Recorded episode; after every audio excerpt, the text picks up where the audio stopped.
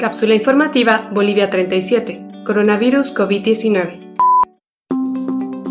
Hoy te presentamos un nuevo extracto de la entrevista realizada a Mauricio Rosso, quien es psicólogo organizacional y trabaja como socio especialista en la firma Buenas Prácticas SRL, apoyando a las organizaciones en la gestión de su talento humano. En esta cápsula, Mauricio nos habla sobre el impacto que el distanciamiento social podría tener en nuestra salud mental y nos da algunas recomendaciones para afrontarlo. Mauricio, ¿Cuál es el impacto que el actual distanciamiento social tiene en la salud mental de los bolivianos? Esa es una, esa es una pregunta que vamos a ver cómo se va respondiendo. Han habido experimentos que demostraban que, eh, por ejemplo, la crianza con distanciamiento social eh, pues reduce las habilidades sociales y que puede incluso reducir la capacidad de expresión de emociones. Eh, pero bueno, no estamos no todas las personas están en ese mismo cuadro, los que están conviviendo con sus familias y todo eso, pues bueno, eh, van a tener una protección contra eso. A mí lo que me preocupa son las personas que están conviviendo solas, yo, personas mayores de 65 años que no pueden salir o que están limitadas para salir, no están recibiendo suficiente contacto físico porque están encerradas, pues, ¿no?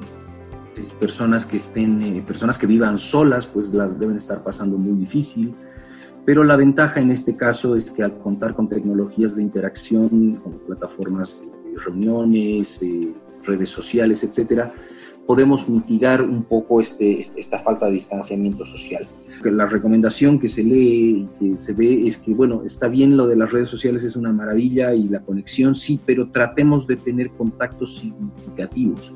Esto significa eh, no, o sea, escribir en el WhatsApp o poner un like en el WhatsApp no es contacto social necesariamente, sino realmente forcemos una reunión, una interacción, un encuentro con otras personas que nos permita mirarnos. Es importante mirarnos y sostener una conversación.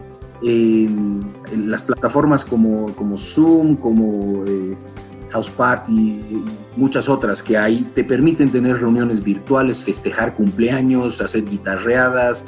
Eh, aprovecha, sácale jugo a eso, porque es importante que nos demos el espacio de interacción.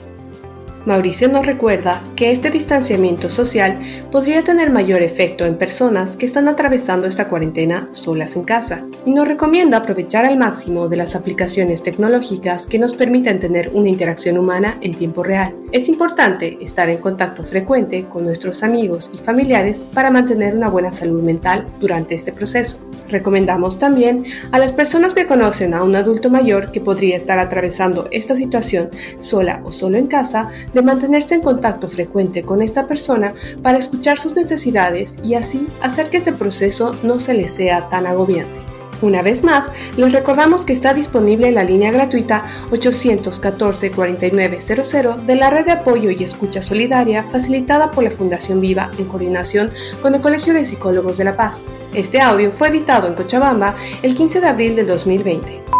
Por favor, cuídate y cuida a los demás tomando las medidas de precaución necesarias definidas por nuestras autoridades. Si tienes alguna duda o presentas fiebre, tos seca y dificultad para respirar, llama para pedir ayuda a las líneas gratuitas 810-1104 y 810-1106. Si tienes más de 65 años y necesitas ayuda para abastecerte de alimentos o comprar medicinas, llama al 810-1005. No olviden revisar la página web boliviasegura.gov.bo para obtener información respecto al estado de la pandemia en Bolivia, como también nuestra página web cápsulainfobo.com para acceder al resto de los episodios de este podcast. Luchemos contra la desinformación y apoyándonos entre todos, saldremos de esta situación.